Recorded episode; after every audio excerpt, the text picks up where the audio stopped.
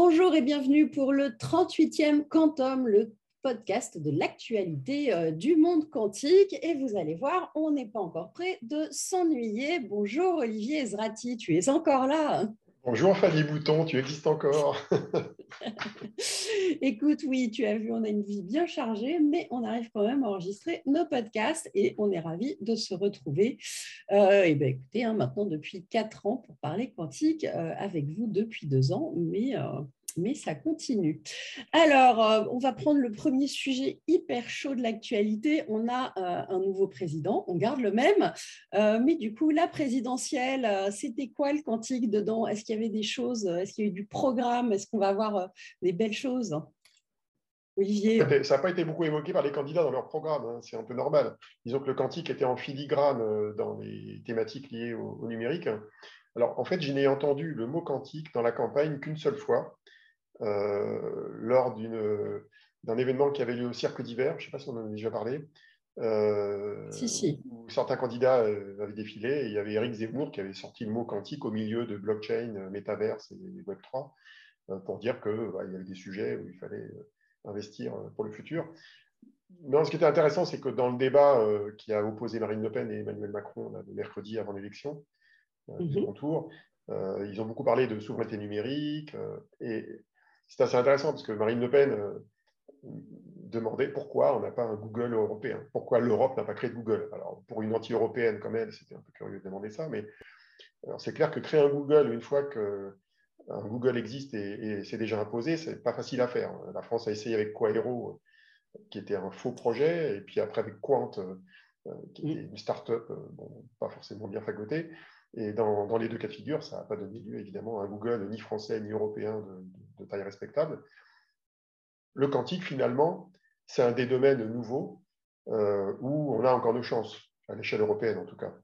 Euh, parce que les, dés ne sont pas jetés, euh, les technologies ne sont pas encore tout à fait au point. donc, bon, ça pas été évoqué parce que je vois mal un candidat à la présidentielle parler de quantique au risque de perdre. Ce n'est pas un sujet grand public pour l'instant.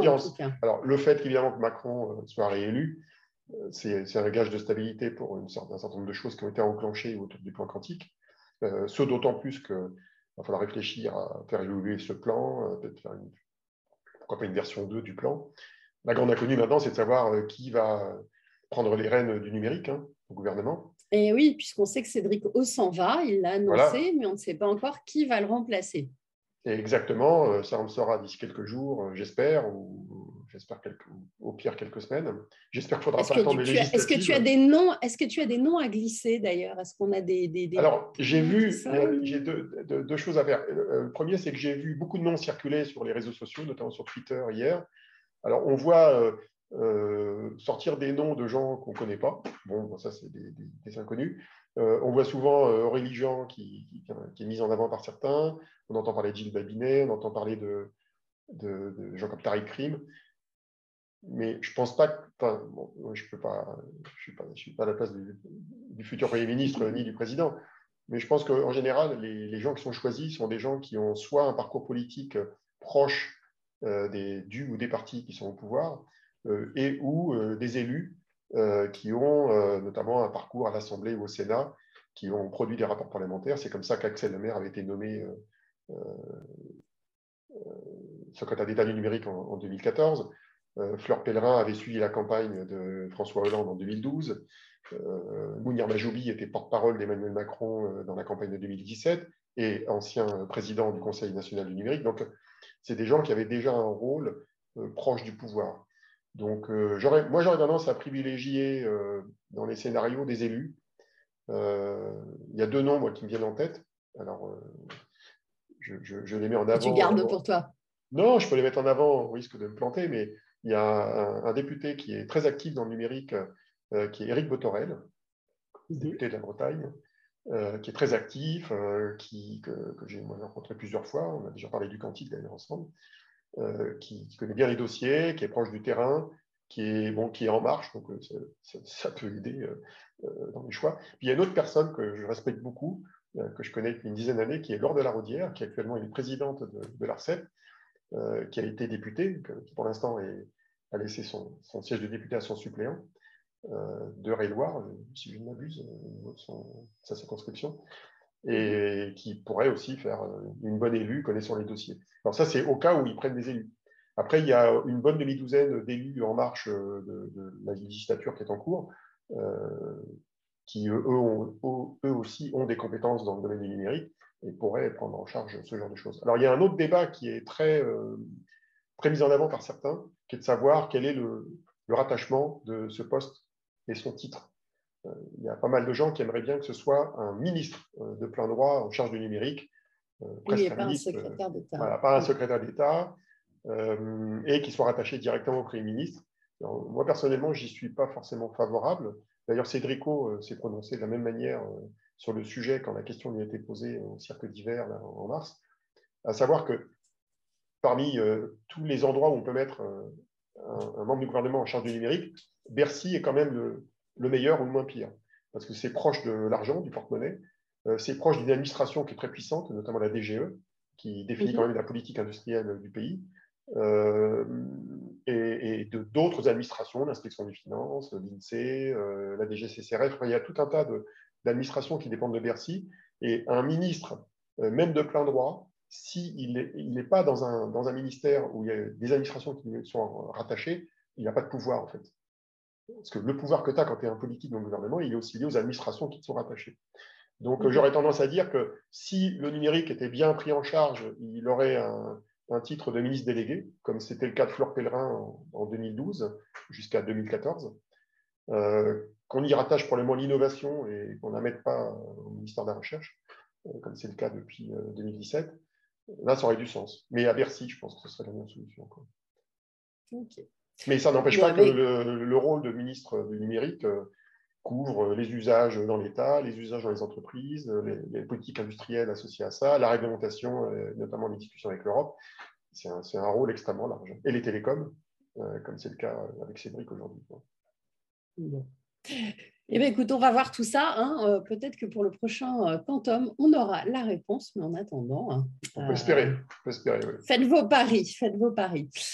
Euh, on va commencer par les événements du mois dernier et entre autres la conférence Euro-HPC à la Cité des Sciences qui avait lieu du 22 au 24 mars et qui était en physique, hein, qui a repris après deux ans de relâche à cause du Covid, avec plus de 400 participants.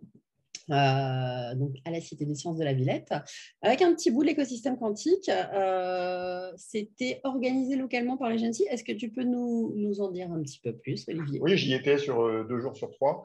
Bah, c'était une conférence intéressante. Alors, ce n'est pas une conférence dédiée au quantique. EuroHPC, c'est en gros la conférence européenne des supercalculateurs. Donc, en gros, on va y retrouver beaucoup de chercheurs, beaucoup d'organismes qui gèrent les, les, centres de calcul en Europe. Donc, il y, a, le GENSI qui est la centrale d'achat pour la France, il y a le, centre de calcul IDRIS au CNRS, il y a le, euh, TGCC du CEA à Bruyères-le-Châtel, il y a d'autres centres de calcul en France, il y en a dans tous les pays d'Europe. Donc, euh, il y avait un, bon rassemblement de l'écosystème. Et comme le calcul quantique euh, a vocation à être intégré dans ces centres de calcul, notamment dans le, concept de calcul hybride, c'est logique qu'on retrouve une partie de l'écosystème quantique. Alors, euh, j'y ai retrouvé euh, sur place quelques sessions sur le calcul hybride euh, et la manière dont les centres de calcul vont déployer des ordinateurs quantiques. C'est un petit peu dans la lignée de la conférence du 4 janvier dernier où on était tous les deux là, sur le lancement du plan de calcul hybride français. Et mhm. bah, j'ai rencontré Christelle Mikkelsen en vrai, qui était intervenue dans un panel le 4 janvier à distance, qui représentait le centre de calcul de, de Jülich hein, en Allemagne et qui coordonne le projet européen de, calcul hybride. Euh, il y avait aussi une keynote d'Elam Kachefi, qu'on connaît bien, du LIPSIS et de l'Université mhm. d'Édimbourg, euh, sur les enjeux algorithmiques et d'ingénierie logicielle du calcul quantique. C'est une de ses grandes spécialités, elle en a plusieurs, mais c'est une de ses grandes spécialités. Puis il y avait aussi Marc Porcheron euh, d'EDF, oui, et puis Elvira Chichenina de BMW. On retrouve les usual suspects de nos conférences françaises dans ce genre de conférences.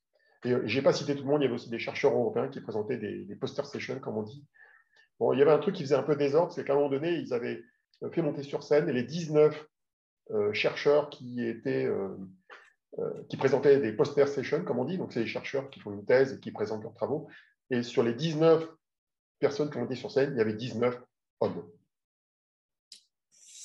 Et oui, c'est pas encore facile, facile. Hein, Donc le HPC est encore plus euh, euh, masculin que, les quantiques ou l'IA ou d'autres domaines numériques. Mm, mm. Alors, un autre event qui a eu lieu euh, fin mars, c'était le forum TerraTech TQCI chez Inria à Palaiso. alors, TerraTech, c'est un événement qui a été créé en 2005 euh, c'est un pôle européen de compétences en simulation numérique à haute performance et il associe euh, des industriels et des chercheurs. Pareil, tu y as participé, tu as, tu as vu des choses J'étais spectateur, hein, comme pour l'événement précédent, et c'était une, journée qui était entièrement dédiée au quantique cette fois-ci. Donc, euh, je m'attendais à ce qu'il y ait une sorte de continuité avec l'événement précédent, mais en fait, c'était vraiment dédié au quantique et le TerraTech organise ce genre de conférence depuis pas mal d'années en s'intéressant au quantique. Et euh, je dois dire que c'est une journée qui m'a très favorablement impressionné. Euh, il y avait de très très bonnes interventions euh, scientifiques pour la plupart. ça a commencé mhm. avec Frédéric Magnier, qui est quand même pas un mauvais, quoi. C'est quand même qui a une chaire au Collège de France, qui est un directeur de l'IRIF. Hein. Voilà, directeur de l'IRIF, qui est un labo du CNRS où, où officie Yardalis Kerenidis notamment. Et il a fait une présentation intéressante sur l'état de l'art des algorithmes quantiques. C'était suivi d'Harold Olivier, on connaît aussi, hein, qui est directeur de, mhm. tout ce qui est quantique à, l'INRIA, et qui a fait une présentation d'ailleurs qui était assez atypique pour quelqu'un qui vient d'un centre de recherche. Il expliquait comment les entreprises pouvaient ou devaient adopter le quantique. Donc il était presque à contre-emploi, mais il a fait ça très bien. Il y avait Jacques-Charles Lafoucrière euh, de la DAME, qu'on voit souvent, hein, qui explique un petit peu les enjeux de l'adoption d'ordinateurs quantiques dans les centres de calcul hybrides. Il y avait aussi euh, deux, euh, je dirais, utilisateurs euh, Joseph Michael d'EDF, qui remplace Marc Porcheron, qui part à la retraite, et Frédéric ouais. de Thales, qui, euh, pour, la, pour, la, première fois, pour ce qui concerne Thales, ce n'est pas la première fois, c'était la deuxième, mais euh, présentait les, les, cas d'usage de Thales dans le calcul quantique, et pas uniquement dans les capteurs, qui est leur, grande spécialité.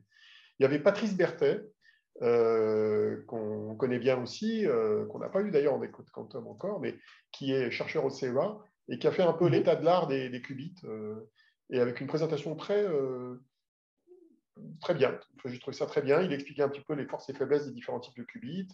Il expliquait notamment d'où venaient euh, euh, les, imprécisions dans le calcul, notamment sur les qubits superconducteurs. Donc, c'était très bien. Et il était suivi dans cette lignée de présentation des qubits par Sabine Maire, qu'on connaît aussi très bien, qui était chez Atos et qui maintenant est chez Candela, qui fait un peu le mm dev chez Candela, et qui a présenté l'état de l'art des, des, des, des qubits photons et elle s'en est très bien sortie. Il faut savoir que tous les gens qui étaient autour d'elle, c'était des chercheurs, et au milieu, elle, qui est ingénieure, mais qui est plutôt, euh, en gros, euh, business, hein, chez Candela, elle a fait une presse qui était nickel. Quoi. Et elle a été suivie de Cyril Alouche. Elle est, je pense qu'elle est très bien accompagée par, euh, par euh, Valérian, Nicolo et toutes les Et Pascal Sonella. Euh, voilà, et, Pascal en plus. mais, c'est très bien. Il y avait Cyril Alouche aussi, d'Atos, qui a fait aussi une presse intéressante, et aussi Laure Lebars, qu'on connaît bien, puisqu'on l'a reçu dans des codes quantum. Donc voilà, c'était une journée de très très bonne facture, excellente. Bon. Alors, euh, il y a eu aussi le 25 mars à Grenoble le lancement de Cantalp, donc euh, une conférence qui rassemble l'écosystème de la ville euh, de Grenoble autour des chercheurs du CNRS, du CEA et de l'UGA. C'était piloté par Alexia Ofev et Anna Mingouzi. Tu, Est-ce que tu t'es déplacé du coup à Grenoble pour cet événement? Eh bien oui, j'y suis allé. Tu y allé vraiment? bah, J'y suis allé vraiment parce que j'y intervenais. ah bah, en fait, je suis un peu la pièce rapportée de Grenoble dans cette histoire parce que je, fais partie du comité stratégique de Cantals, euh, ce qui ne veut pas dire grand-chose. En gros, je les aide à définir leur, stratégie et leur approche. Et euh, j'animais un débat euh, à la fin, qui était en clôture de, cette conférence, sur la recherche et l'innovation responsable et les nouvelles synergies. Et j'étais accompagné dans ce débat de, Léa Diciocho, que j'ai découvert à cette occasion-là, du LETI, et qui s'intéresse à tout ce qui est intégration des questions environnementales et d'innovation responsable dans la recherche ou l'ETI, et qui a un énorme boulot depuis deux ans, je crois, euh, et qui, euh, en gros, évangélise les chercheurs sur le besoin de prendre en compte les questions environnementales et, en gros, écologiques le plus tôt possible dans la conception. Il y avait ensuite Benjamin Hu, qui est un, étudiant qui termine ses études euh, à FELMA de mémoire, et qui est un membre d'une association qui s'appelle Think What Matters, qui fait un peu la même chose, mais dans le milieu étudiant. C'est-à-dire une association qui sensibilise les étudiants, notamment en école d'ingénieurs et dans les filières scientifiques, sur les questions euh, d'innovation responsable et sociétale et aussi euh, environnementale. Et puis, il y avait un, troisième larron que je connaissais déjà, que j'avais rencontré en juillet 2021, qui s'appelle Adolfo Grosching, qui est un, chercheur de l'Institut Néel et qui a la particularité d'être spécialisé dans ce qu'on appelle la matière quantique. On appelle ça la mhm. matière topologique. Euh, il est d'origine espagnole. Hein. et, euh, et bon, c'est un top gun du domaine. Et lui, euh, le sujet qu'on abordait avec lui, c'était de savoir comment, quand on est dans un domaine un petit peu exotique de la recherche, comment on gère des transversalités et des relations avec d'autres chercheurs, d'autres acteurs du marché, d'autres industries. Et donc, il y avait aussi deux interventions que j'ai trouvées très intéressantes. Je ne vais pas toutes les citer, mais bon, il y avait évidemment le, le keynote au début d'Alexia Ofev, euh, qu'on connaît bien, qui expliquait un petit peu euh, l'origine de Cantal, c'est la, mission de cette, de cette fédération CNRS, c'est ça son statut, qui fédère donc euh, les, équipes du Quantique de Grenoble, et qui va d'ailleurs, comme elle va partir à Singapour en septembre prochain, elle va être remplacée par Anna Begouzi, qui est la co-directrice de Cantal, qui est une chercheure d'un laboratoire moins connu qui s'appelle le LPLMC, qui est un laboratoire qui est à côté de l'Institut Néel à Grenoble, qui fait de la physique fondamentale, et elle est d'origine italienne. Euh, il y en a beaucoup des Italiens d'ailleurs dans, l'écosystème quantique français. Et alors, il y avait deux, deux interventions euh, intéressantes. Il y avait Thierry Chanelière, que je connais bien aussi, qui est un chercheur euh, plutôt en photonique, et qui expliquait comment Cantalps allait structurer les relations entre la recherche et l'industrie. Et il y avait aussi Pierre Lemonde, qui, qui, est un chercheur de l'Institut Néel, comme, comme Thierry, et qui a la caractéristique d'avoir passé pas mal d'années à l'étranger, en Afrique et, notamment à Pékin, à Beijing, euh, dans mhm. l'ambassade de France, euh, à gérer les relations internationales côté euh, recherche et université. Et donc, son expérience lui permettait de mettre en avant la manière dont l'écosystème de, de, Grenoble allait se relier au reste du monde. D'ailleurs, il m'a piégé dans la conférence, il a voulu me piéger, il m'a demandé, à ton avis, quel est le pourcentage des papiers de recherche publiés à Grenoble par les chercheurs de Grenoble qui ont un lien avec l'international? Alors, j'ai répondu du tac au tac, euh, en appliquant la loi de Pareto en disant 80%. Et là, il affiche son slide de backup qui disait que c'était 79%. 79%. Ah. Donc, j'étais bon, à un point près. Donc j'étais bon avec un taux d'erreur euh, meilleur que la fidélité des qubits d'IBM. Hein, c'était quand même pas mal. C'est mesquin, Olivier, enfin. pas que d'IBM, hein, pas que d'IBM. bon. Alors, euh, tu t'es beaucoup baladé. Hein. Tu es aussi allé à Rennes pour le pool le 5 avril. Euh, pourquoi faire Alors, en fait, le pool, c'est un peu, pour faire simple, c'est une association locale qui, gère un peu l'écosystème de la French Tech euh, là-bas. Et bah, ils font des, séminaires régulièrement sur plein de sujets. Et donc, il m'avait proposé d'intervenir avec d'autres personnes pour parler du quantique à leur écosystème. Et donc, j'étais dans un panel avec Jean-François Morizur, que tu connais, qui est le, fondateur, le CEO de K-Labs qu'on avait eu en décode quantum il y a quelques mois, hein. et Adeline Roux-Langlois, qui est une chercheuse en cryptographie, plus précisément en post-quantum cryptographie, ce qu'on appelle la PQC, à l'IRISA, qui est un laboratoire local, et c'était animé par Anaël Sauvé de, de, cette, de, cette, association Le Pool. Donc euh, c'était intéressant, ça permettait de rencontrer euh, l'écosystème local euh, breton, qui est en train de se structurer sur le quantique donc, qui essaye de fédérer les énergies. Alors, avec un, on va dire un pédigré local qui est très orienté capteur et surtout télécom, puisque c'est quand même là où il y a le CNET, l'ancien CNET d'Orange.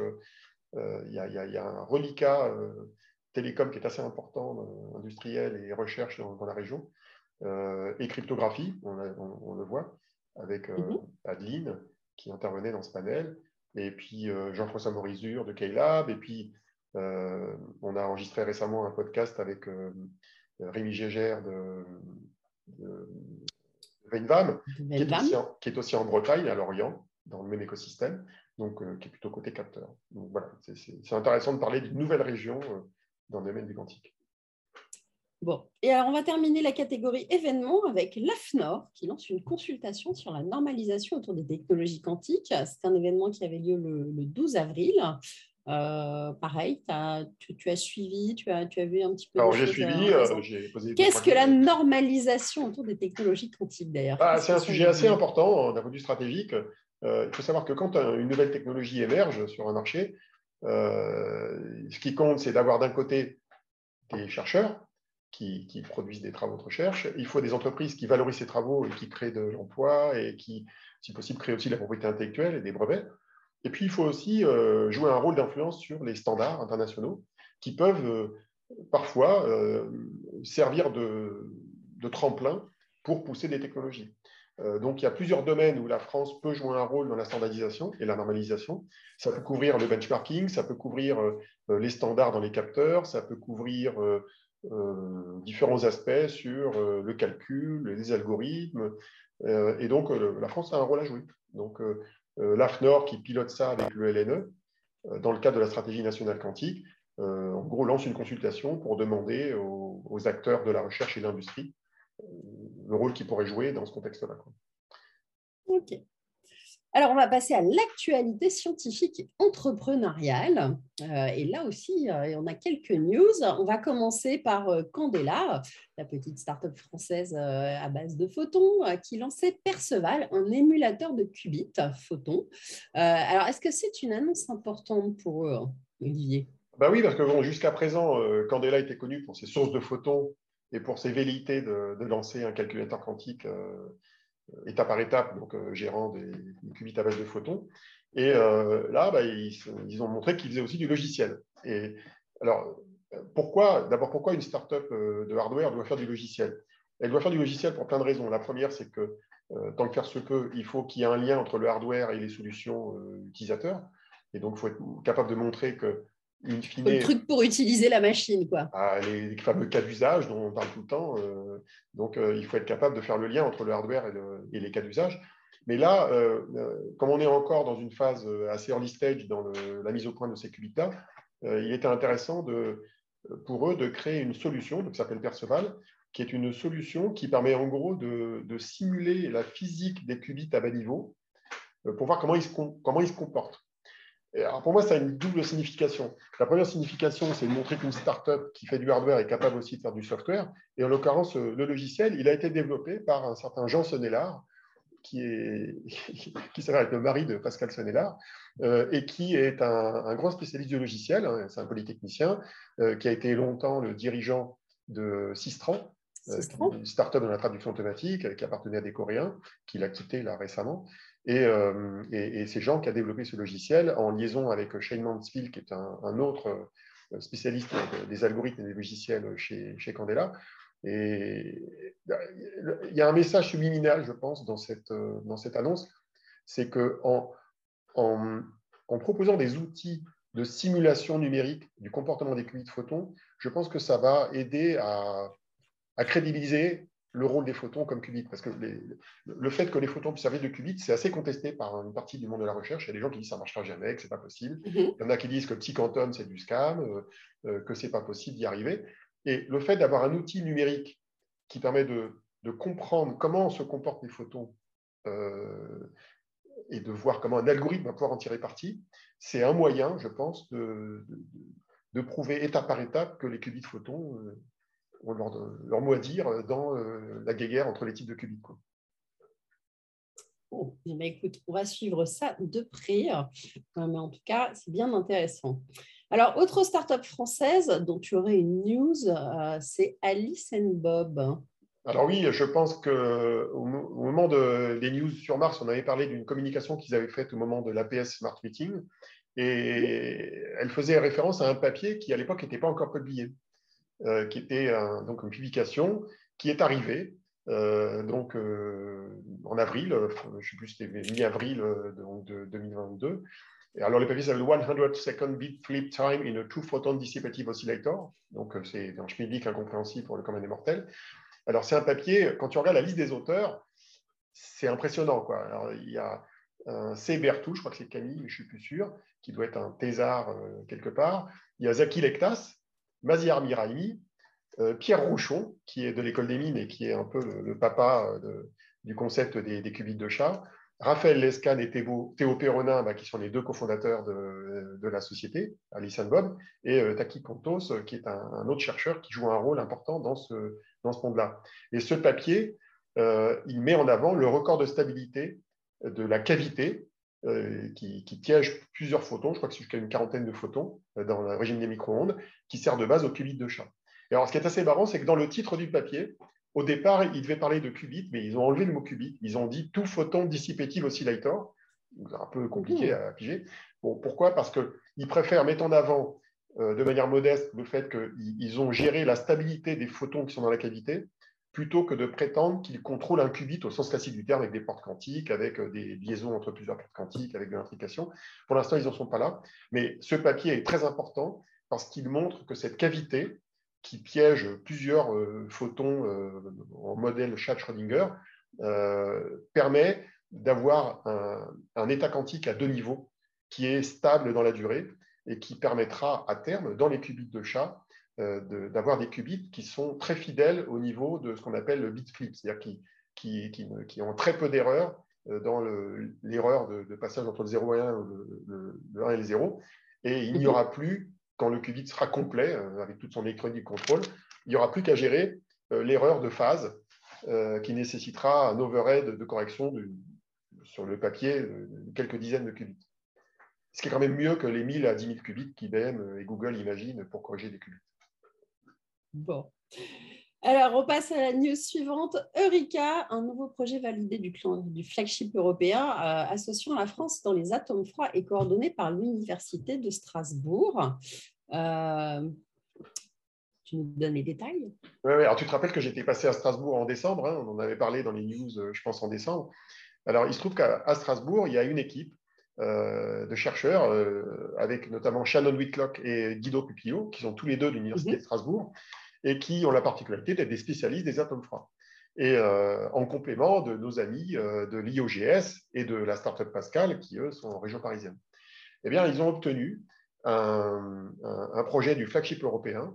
donc, je ne connais pas le montant, mais je pense que ça doit être assez significatif, pour travailler sur des qubits programmables avec des atomes froids, euh, qui est un peu le, la V2 de, des machines de Pascal. Parce que les machines de Pascal aujourd'hui, euh, en tout cas dans l'état dans lequel elle va sortir en 2023, c'est d'abord une machine de simulation quantique où on, prépare l'ensemble des qubits, on les relie entre eux et on cherche une solution d'un minimum énergétique pour optimiser quelque chose.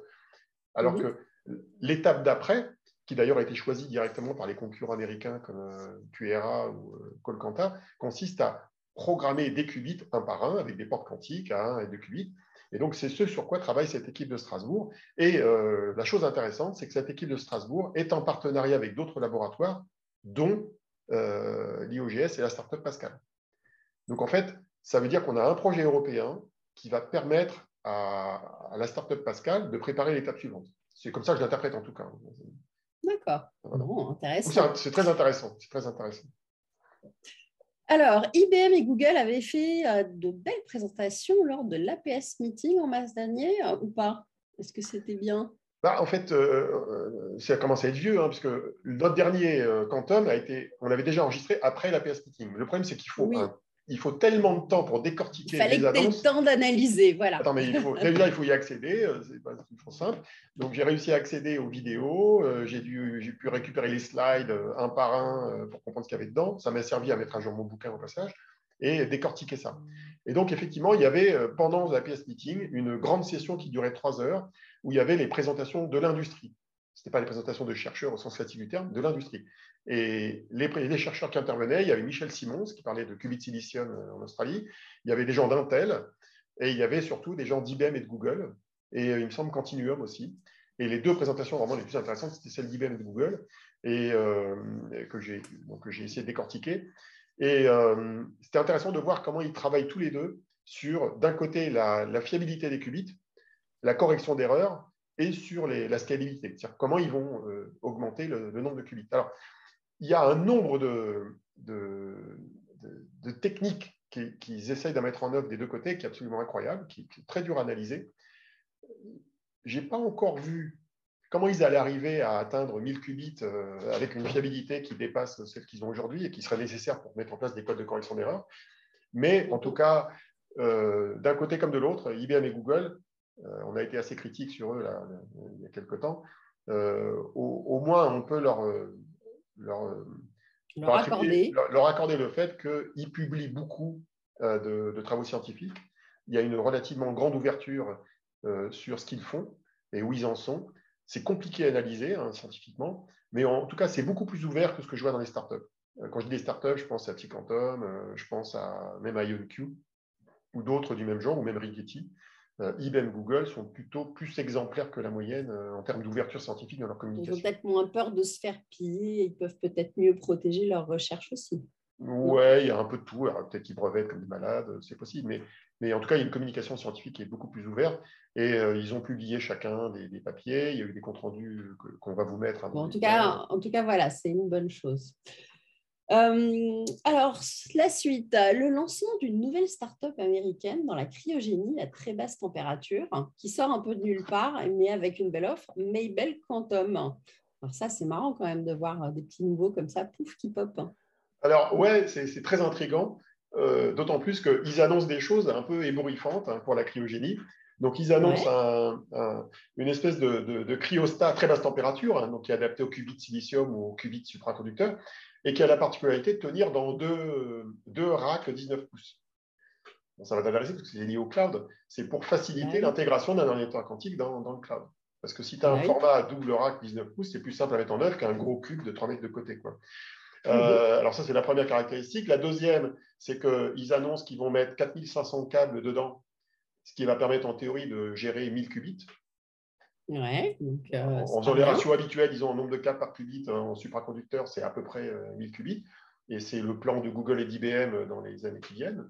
Donc ça, c'est le deuxième truc. Et puis, il y avait un troisième truc un peu intriguant, c'est qu'il disait qu'il y avait une porte qu'il suffit d'ouvrir pour changer les échantillons à l'intérieur. c'est peut-être plus compliqué que ça en vrai, mais parce que vu que tu as à peu près cinq couches de, protection qui sont poupées russes les, imbriquées les unes dans les autres, je ne vois pas comment tu peux avoir une seule porte. Donc, en fait, il y a peut-être plusieurs portes, en fait, il faut ouvrir à la queue leu pour arriver à l'échantillon. Bon. Alors, euh, j'ai, il se trouve que cette start-up, elle n'est elle est pas tombée de nulle part. En fait, c'est des anciens de. Bah, en fait, c'est des anciens de Janis ULT, euh, qui est une société qui ne va pas très bien aux États-Unis, qui est spécialisée dans le même marché. Et en gros, c'est un peu un spin-off ou des, des, gens qui ont quitté une société qui n'allait pas bien et qui se sont dit on reprend notre sort euh, en main et on crée une autre société en repartant de zéro. Il faut savoir, donc, c'est financé par la DARPA, c'est ça? Oui, oui, bah, comme beaucoup de projets de ce type-là, et la DARPA qui a dû mettre un peu de, un peu de financement. et, mais c'est intéressant parce que la, la, communication qui a été faite en mars euh, de cette startup euh, donne une indication sur les, les, chemins technologiques qui sont euh, empruntés par les grands acteurs du marché pour scaler les ordinateurs quantiques type solid state jusqu'à un millier de qubits. Quoi. Donc, c'est quand même intéressant de voir comment les technologies s'assemblent les unes avec les autres, le câblage, la cryogénie, l'ensemble du dispositif, l'électronique de contrôle, euh, toutes ces choses-là, elles évoluent en parallèle et elles permettent d'avoir une indication sur la manière dont ces produits vont maturer. Ok. Alors, on va continuer. On va essayer de faire vite, Olivier, parce que normalement, on est censé faire une demi-heure. Je sens que tu nous as concocté une émission pour une heure quand je vois le nombre de news qui restent. Euh, mais donc, on a aussi Léo Kouvenhoven qui a quitté Microsoft. Alors, qui est donc Léo euh, Olivier et pourquoi Et est-ce un mauvais signe pour les fermions de Majorana, qui sont quand même euh, justement les fameux qubits de Microsoft que, que ce monsieur gérait? Alors, Léo Kouvenhoven, c'est un chercheur de 44 ans. Il est né la même année que Macron, d'ailleurs, je crois, à peu près. Non, un peu, il est un peu plus jeune que Macron. en fait, c'est un, chercheur qui a la caractéristique, c'est qu'il a, il est à l'origine des formules Majorana et de, nombreuses expériences qui avaient été menées dans, le contexte de son rôle chez TU Delft, hein, l'université de Delft, hein, aux Pays-Bas. Et il avait été embauché euh, au milieu des années 2010 par euh, Microsoft pour mener ses recherches sur les formules Majorana. Voilà, on rappelle que les fermions de Majorana, c'est censé être sur le papier les meilleurs qubits potentiels du monde. C'est ce qu'on dit, oui, oui. C'est ce qu'on dit. Sauf qu'on ne les a pas trouvés. On ne sait pas bah, encore. Euh, disons que c'est ce qu'on appelle les fermions. Euh, c'est des qubits topologiques qui intègrent de la correction d'erreur, un peu comme les qubits de chat d'Alice Bob, et qui sont mhm. censés, effectivement, du fait de la correction intégrée au niveau du hardware, euh, nécessiter un overhead moins important pour la correction d'erreur. Et donc, c'est sympa. sauf que l'étoile Majorana, c'est une particule euh, qui est sa propre antiparticule et qui est, compliquée à détecter. C'est un comportement particulier d'électrons supraconducteurs dans des, nanophiles. Et ce qui s'était passé, c'est qu'en 2021, euh, il y a à peu près un an, euh, Léo Kouvenhoven avait été amené à retirer un de ses papiers publiés en 2017 ou 2018 dans Nature. et ça avait semé le trouble. d'ailleurs, il y a un autre papier qui vient d'être tiré récemment dans le même acabit. Il semblerait qu'à un moment donné, Microsoft ait peut-être décidé de mettre le, frein sur cette stratégie des fameux Majorana. Il est possible que Covenant soit parti sur des désaccords stratégiques, mais dans le même temps, pendant la PS Meeting, justement, Microsoft a recommuniqué sur des avancées concernant ces mêmes fermions qui sont peut-être pas morts entièrement. Donc, Bon, bref, on est un peu euh, dans l'expectative. Euh, c'est normal, c'est la recherche fondamentale. Donc, il faut être patient. Faut, je pense qu'il ne faut jamais enterrer une techno entièrement. Euh, il faut, faut être non, c'était peut-être pas la bonne voie et peut-être qu'ils vont retomber sur leurs pattes un peu plus loin avec une, autre, un autre angle d'attaque. Mais en tout cas, pour l'instant, ça avance pas beaucoup de ce côté-là. Alors, on va passer à la création de Sandbox euh, AQ euh, par Alphabet, une start-up euh, des plus étranges, non, Olivier? Ah bah oui, oui, c'est clair, c'est une start-up qui a été, dont la création a, dû être annoncée fin mars ou début avril. Mhm. Alors, elle, a Eric Schmidt comme chairman. il y a une équipe qui a été créée de toutes pièces. Et c'est une start-up un peu bizarre qui a beaucoup d'activités, qui n'a pas repris l'ordinateur quantique de Google, hein, qui est toujours géré dans l'équipe de Art Putnam de Google AI, et c'est une start-up qui a une mission qui est plutôt côté logiciel et qui, euh, dans, dirait, dans son escarcelle, a au moins euh, trois domaines d'activité. Elle travaille d'abord dans euh, l'exploitation de données issues de capteurs quantiques, notamment des NV Centers, en imagerie médicale. Donc ça, c'est un premier cas d'usage sur lequel ils veulent travailler. Ça a l'air relativement marginal, je dirais, pour une boîte de ce type-là. le deuxième point, c'est qu'ils veulent se lancer dans la PQC, donc dans la cryptographie post-quantique, et ils affichent mhm. déjà deux clients corporate aux États-Unis. Alors en fait, euh, la raison, à mon avis, tactique pour laquelle euh, ils mettent ça en avant, c'est tout simplement lié au fait que les Américains se préparent de manière assez agressive pour le déploiement de cette PQC à l'échelle fédérale. Euh, L'État fédéral est censé déployer d'ici l'été de la PQC partout. Donc, il y a probablement des quelques milliards de dollars à se faire en cybersécurité pour mettre à niveau toute infrastructure informatique du pays à, commencer par l'État fédéral.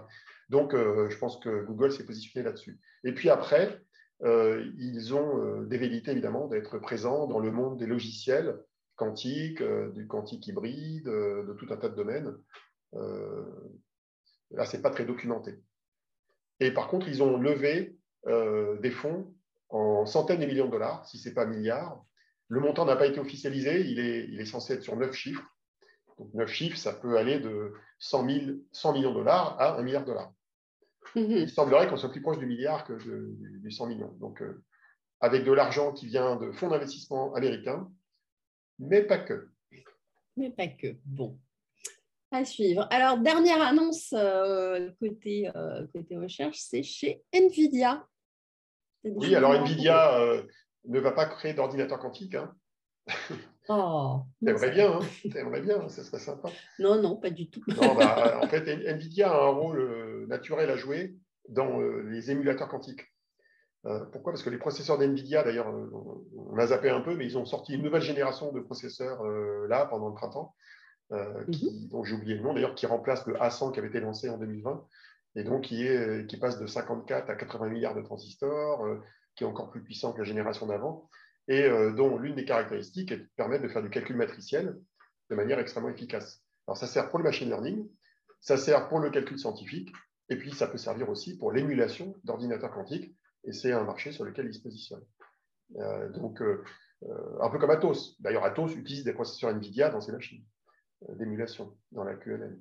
Donc, voilà, NVIDIA commence à mettre le paquet d'un point de vue marketing et évangélisation pour essayer d'attirer des développeurs autour de ces technologies et de ces serveurs euh, qu'on appelle les DGX, hein, qui sont des serveurs qui donc, peuvent servir aussi à faire de l'émulation.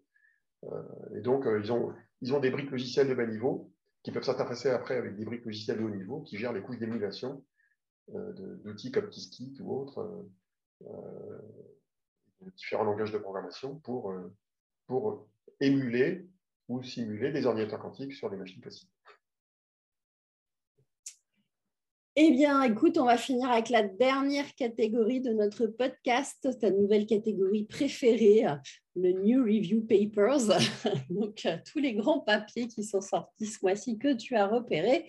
Et on commence avec le premier, euh, Si Quantum Technology Needs a Quantum Energy Initiative by Alexia Ofev. Euh, oui, oui. Alors, elle, avait déjà publié euh, ce papier en, en novembre dernier sur Archive. Donc là, c'est une mise à jour du papier. Et euh, comme je suis ça de près, que je travaille avec son équipe euh, sur l'énergétique du calcul quantique, elle a, vraiment bien mis à jour son papier. Elle a, notamment mis en avant des, données qui viennent de ses équipes de recherche euh, sur le sujet. Et mhm. qui, ils ont vraiment trouvé des trucs vachement intéressants hein, dans, son équipe. Hein. Ils ont trouvé par exemple que l'électronique de contrôle des qubits supraconducteurs, bah, il vaudrait mieux la garder à l'extérieur et pas forcément la mettre dans le cryostat. et ça a tout un tas de conséquences sur la scalabilité du modèle, les problématiques de câblage, euh, ça met une pression sur les gens qui font de l'électronique de contrôle à l'extérieur, comme les Keysight, euh, Zurich Instruments, euh, Quantum Machines ou Qublox, qui sont les quatre les plus connus, pour diminuer la consommation d'énergie à l'extérieur du cryostat plutôt qu'à l'intérieur. Et donc, c'est extrêmement intéressant. Et, Alexia, avec son initiative sur l'énergétique du calcul quantique, commence maintenant à attirer dans, dans, ce projet des chercheurs du, reste du monde, notamment partenaires de chercheurs en Angleterre, aux États-Unis, aux Pays-Bas, de mémoire en Espagne, et puis à Singapour, où elle va aller.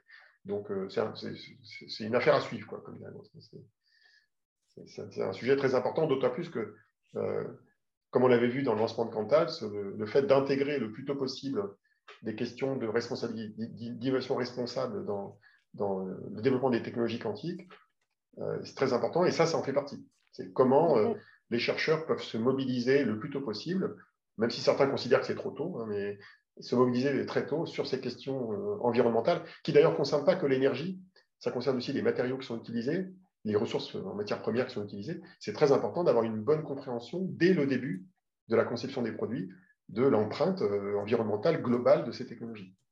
Je ne dis, pas que la, situation est inquiétante, mais c'est important de s'en préoccuper le plus tôt possible. Ok, eh ben, écoute, encore euh, quelques papiers. On avait Quantum Computing at the Quantum Advantage Threshold Down to Business Review euh, de euh, Eke Fedorov, Nicolas Gisin et et plein d'autres. et plein d'autres, ah oui, en effet. Euh, donc ça, c'est un autre papier qui est sorti en, mars euh, sur l'état de l'art du calcul quantique. Oui, alors c'est intéressant parce que dans l'auteur, il y a Nicolas Gisin. Et Nicolas Gisin, c'est en gros, c'est le Alain Aspect euh, suisse, pour faire simple, ou le Philippe Grangier suisse. Nicolas Gisin, en gros, c'est le fondateur de, cofondateur de ID Quantique, qui est comme une startup très connue dans la crypto quantique et les télécoms quantiques, et la génération aussi de nombres aléatoires. Donc, c'est un des scientifiques suisses les plus connus et qui est un peu touche à tout. Et donc, avec un de ses thésards, visiblement, il a, il a fait un review paper sur l'état de l'art du calcul quantique de 50 pages, qui est pas mal. Ça ne fait pas avancer l'état de l'art, mais ça permet de savoir où on en est. Bon, et puis, alors le suivant, Introduction to Quantum Optics par, euh, Carlos Navarrete Benlock. Euh, donc, un point sur le calcul quantique à base de photons. Et là, tu as 162 pages pour comprendre le sujet. Bon. Euh, un, autre...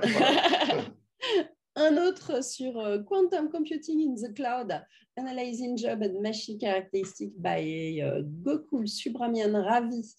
Euh, donc là, 13 pages sur le, le, calcul quantique dans le cloud. C'est pour toi. Hein c'est pour moi, c'est à moi de le lire. C'est toi qui vas nous faire le résumé pour le prochain épisode. Parce que je vais l'envoyer je vais l'envoyer à mon patron surtout. tu vas l'envoyer à ton patron parce que c'est un papier intéressant qui décrit comment on déploie un ordinateur quantique dans le cloud, comment on gère les jobs, comment on gère le scheduling, euh, donc c'est vraiment un sujet très intéressant. très intéressant pour des acteurs comme À suivre, parce que exactement, des fois qu'on aurait des annonces à faire dans quelques mois. Et puis le dernier papier, Quantum Computers Predictability and Free Will euh, by Gil Kailai, euh, le fameux monsieur qui dit que ça ne marchera jamais si je ne me trompe pas. donc le, plus grand sceptique. Tu as bien mémorisé, parce que lui, on l'avait repéré il y a 4 ans. Oui, mais justement, ça fait partie des noms où tu te dis, euh, lui, euh, c'est moi jamais.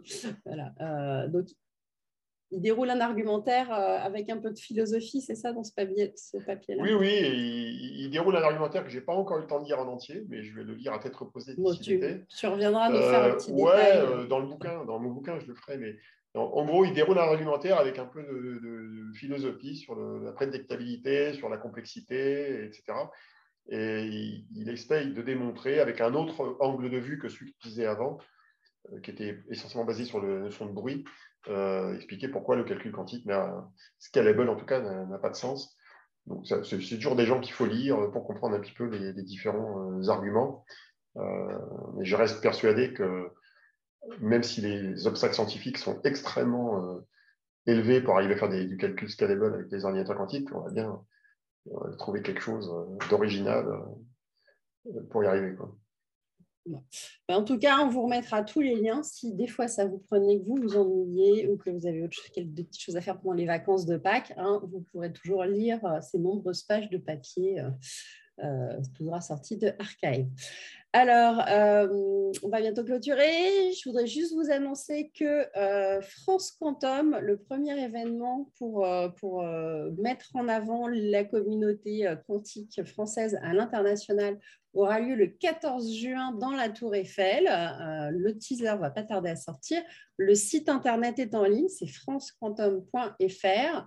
Vous pouvez vous préinscrire. Euh, il y aura 150 places euh, ouvertes pour venir en physique dans la Tour Eiffel de 14h à 23h. Il y a un cocktail en fin de soirée avec coucher de soleil prévu ça devrait être sympa s'il ne pleut pas. Et puis, euh, et puis ce sera revisible en ligne. Vous aurez un simulive, comme on appelle ça maintenant, j'ai découvert ce mot, pour voir toute la conférence. Pour, pour, pour voilà, pour T'es sûr que c'est validé par l'Académie française, ça, simulive I don't think so, but de toute façon, c'est une conférence qui sera entièrement en anglais, puisque le but, c'est de promouvoir à l'international la France et de montrer qu'on sait speak English very well about quantum. Euh, but with a French accent. Il y en aura quelques a... usual suspects euh, qu'on connaît bien dans la recherche. voilà, on vous, on vous, donnera le programme très vite. Le mois prochain, je vous annoncerai tous les beaux intervenants et les surprises. Euh, voilà, c'est un événement qui est fait avec Startup Inside. Et eh ben, écoutez, merci d'avoir suivi ce 38e Décode Quantum. Non, c'était Quantum, pas Décode Quantum. Pardon, pardon, Décode Quantum, c'était le 38e Quantum. Et oui, on n'a pas d'invité dans cette émission-là. Et on se retrouve très très vite. D'ici là, comme d'habitude, portez-vous bien et portez votre masque. Ciao, ciao.